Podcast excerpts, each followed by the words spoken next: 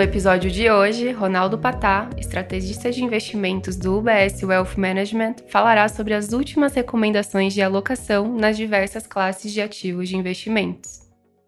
Patá, o que mais tem impactado o cenário nos mercados globais? Sem dúvida, foi a taxa de juros americana que mais afetou os mercados globais em 2022 e que vai continuar afetando os mercados em 2023.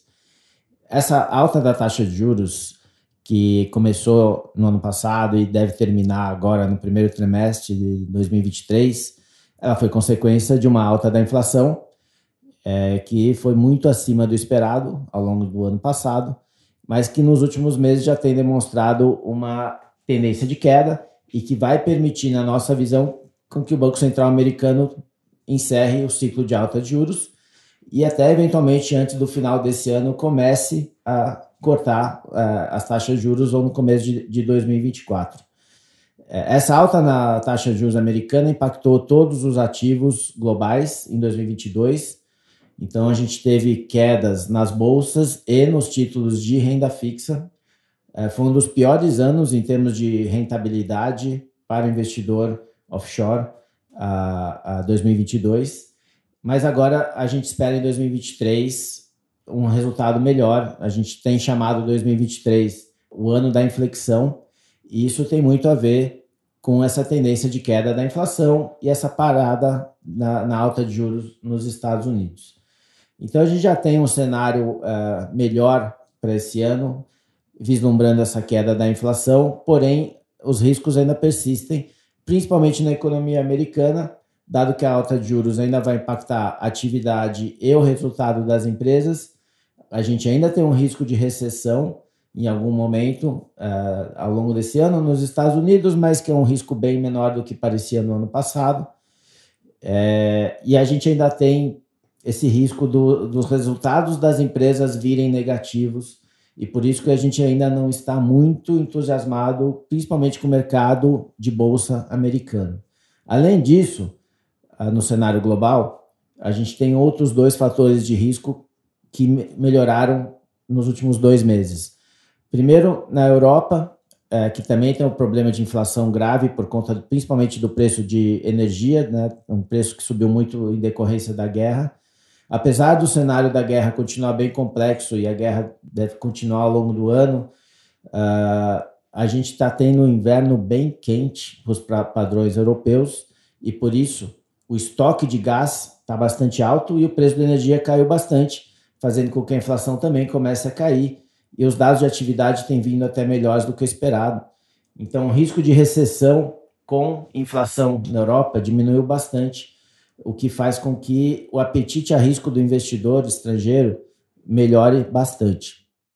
E o terceiro uh, grande bloco econômico do mundo, que é a China, uh, também surpreendeu bastante o mercado agora nessa virada de ano, com a decisão do governo de suspender finalmente a política de Covid-0, e com isso a atividade volta a retomar, o consumo tem já mostrado sinais de crescimento e é, várias atividades que ficaram bastante paradas nos últimos dois anos, agora, principalmente com relação ao turismo e, e consumo em geral, é, agora estão em retomada.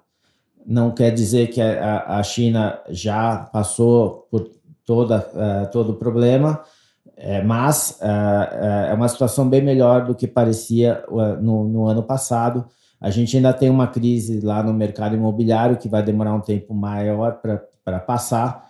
Porém, o fato de não ter mais o risco de lockdowns nas grandes cidades chinesas melhora bastante o cenário é, chinês e, e, por consequência, para todos os países que fazem negócio com a China, principalmente países emergentes. E, e em decorrência disso, nós até é, aumentamos nossa recomendação para mercados emergentes, é, tanto bolsa quanto renda fixa, agora em janeiro. Né? Então, é, resumindo, o cenário global é, ainda é desafiador, porém parece melhor do que foi ano, no ano passado por conta de todas as, todos os riscos já, que já foram embutidos nos preços e a perspectiva de melhora na margem faz com que esses preços que, que, que, que sofreram muito ao longo de 2022 tendem a, tendam a melhorar ao longo de 2023. Que bom então que teremos um mundo melhor esse ano, ao que parece, né? E com relação ao Brasil, qual será o contexto macroeconômico? O Brasil teve um crescimento forte em 2022, na faixa de 3%.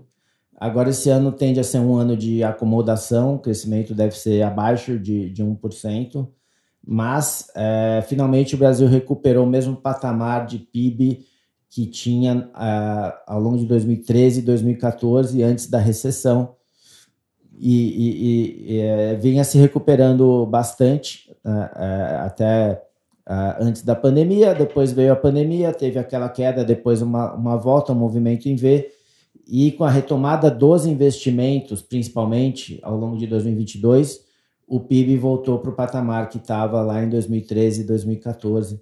Então, é, hoje o Brasil, é, é, em termos de crescimento, e por conta das reformas que foram feitas nos últimos seis anos, ele tem um potencial maior de continuar essa retomada, desde que essas reformas sejam mantidas, é, obviamente. Uh, porém, em 2023 especificamente, dado que a gente teve esse crescimento muito forte no ano passado, porém a taxa de juros subiu bastante e você tem esse cenário global ainda desafiador de crescimento mais baixo do, do, dos principais blocos econômicos, uh, esse ano a gente deve ter um crescimento abaixo de, de 1%. Uh, mas ainda é, é, um cenário benigno, né? Porque depois de uh, ter tido uma inflação muito alta também no ano passado, finalmente agora a inflação tende a ter uh, uma queda, uh, principalmente nos próximos meses, mas no ano como um todo também, o que vai permitir, na nossa visão, que o Banco Central comece um ciclo de corte de juros em junho de 2023 e essa taxa de juros que hoje está em 13,75 vai fechar o ano um pouco acima de 11%. E 2024, é, em, em, a, partindo da premissa que as reformas vão continuar sendo feitas e votadas, e o Banco Central vai continuar independente, a gente vai ter a taxa de juros é, abaixo de 10% ao longo de 2024. É, talvez a único o ponto de atenção para o Brasil é com relação ao fiscal, a gente teve um superávit primário em 2022 da faixa de 1%, primeiro superávit em muito tempo. Em 2023, por conta do aumento das despesas uh, públicas, a gente deve ter um déficit fiscal, déficit primário novamente, também na faixa de 1%. Uh, eh, entretanto, o Brasil, como tem uma, uma dívida PIB num patamar uh, razoável por conta uh, da, da melhora que a gente teve né, é, nas contas públicas no ano passado, o aumento do preço do petróleo, a inflação ajudou também e o PIB crescendo. Uh, a dívida PIB está num patamar razoável, então uh, o déficit primário não preocupa para o curto prazo. Né? Então, o cenário como todo para o Brasil é ok, não é um cenário muito auspicioso, porém pode ter boas oportunidades ainda no mundo dos investimentos. Interessante, Patá. Mas o que devemos esperar então em termos das reformas? É, bom ponto. Isso vai impactar diretamente a estratégia de investimentos esse ano. Uh, o governo promete atacar no primeiro ano uma reforma tributária focada em imposto, impostos de consumo, uh, definir uma âncora fiscal e depois uma, uma reforma uh, fiscal que também impacte a renda. Né? Então, são são três ah, temas complexos que vêm sendo discutidos há muito tempo, mas que eh, já tem propostas no Congresso que podem, com apoio, né, com, eh, caso o governo tenha apoio tanto na Câmara quanto no Senado, tem boa chance de passar esse ano.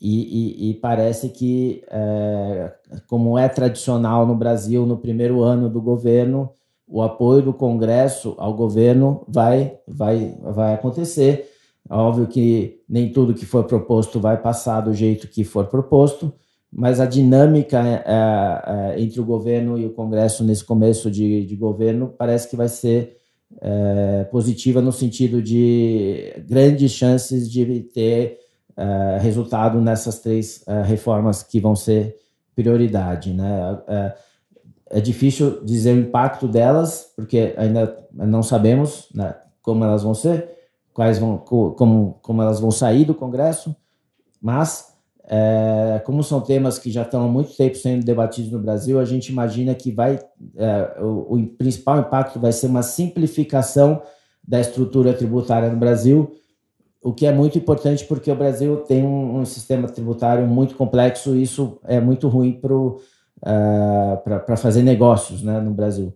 Então, passando essas reformas e, tendo essa simplificação, a gente vai ter um melhor ambiente de negócios o que também ajuda o crescimento potencial do Brasil para frente.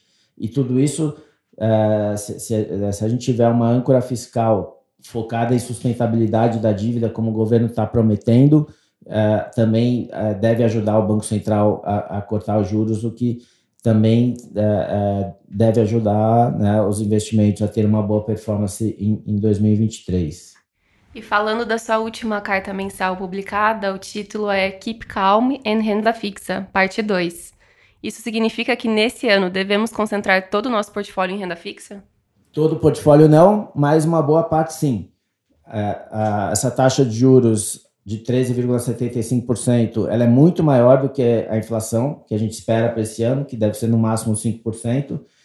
Então, uh, investimentos em renda fixa vão proporcionar um retorno real muito acima da inflação, né? E isso faz com que você não só proteja, como possa ter ganhos reais no seu patrimônio ao longo desse ano. Então, considerando o risco e o retorno potencial de todas as classes de ativos, a renda fixa me parece uh, onde tem os melhores, as melhores apostas para 2023. E estou falando aqui de renda fixa em geral, ativos atrelados a, a, ao CDI, e então inclui renda fixa pós-fixada, pré-fixada, indexada à inflação também, uh, em detrimento dos outros ativos de, de risco, né, por conta da, do retorno esperado versus o risco esperado. É, é por isso que a gente fala keep calm and renda fixa, e esse keep calm é porque assim as coisas demoram para acontecer, tem muitos riscos envolvidos, mas a tendência é que é, você vai ter bons resultados se você tiver paciência, né? Então, é, daí que vem esse, é, esse título da nossa carta mensal. É, é, o segundo ano que a gente fala essa, essa uma coisa mais ou menos parecida. Em 2022 deu bastante certo. A gente espera que 2023 também vai ser é, os melhores resultados vão estar na, na renda fixa. Então, para concluir, é, quais são as suas classes de ativos mais preferidas e menos preferidas nesse momento? O que a gente mais gosta dentro de renda fixa é renda fixa pós-fixada, onde você tem um retorno muito alto. O Banco Central só vai começar a cortar os juros em junho, o risco é muito baixo, não tem risco nem de marcação ao mercado. E o que a gente tem evitado por enquanto, dada a complexidade do cenário é, e, e, e, o risco né, de, de grandes oscilações, são os ativos globais. Então, é, todas as outras classes de ativos estão em neutras, pós-fixados como mais preferidos, é, ativos globais como menos preferidos. Excelente, obrigada, Patá. Esse foi mais um podcast Latam Access. Obrigada pela audiência e não esqueça de assinar nosso podcast no Spotify e na Apple Podcasts. Até o próximo episódio. Os comentários do UBS Chief Investment Office são preparados e publicados pelo Global Wealth Management do UBS AG ou uma de suas afiliadas UBS. Este material não tem relação com os objetivos específicos de investimento, situação financeira ou necessidades particulares de qualquer destinatário específico e é publicado apenas para fins informativos. O conteúdo não é e não deve ser considerado como um relatório de análise de valores mobiliários. Como uma empresa que presta serviços de gestão de patrimônio para clientes globalmente, o BSAG e suas diferentes subsidiárias oferecem serviços de consultoria de investimento e serviços de corretagem. Os serviços de consultoria de investimento e serviços de corretagem são separados e distintos, diferem de forma material e são regidos por leis e arranjos separados. Nada neste podcast se destina a ser e não deve ser considerado como qualquer forma de solicitação ou promoção. Nem todos os serviços ou produtos estão disponíveis para os clientes em todas as jurisdições. Nos Estados Unidos, o UBS Financial Services Inc. é uma subsidiária do UBS AG e membro da FINRA SIPC. Para mais informações, visite nosso site em ubs.com/workingwithus. Para obter a informação legal completa aplicável aos comentários independentes produzido pelo UBS, visite nosso site em ubs.com/cio-disclaimer.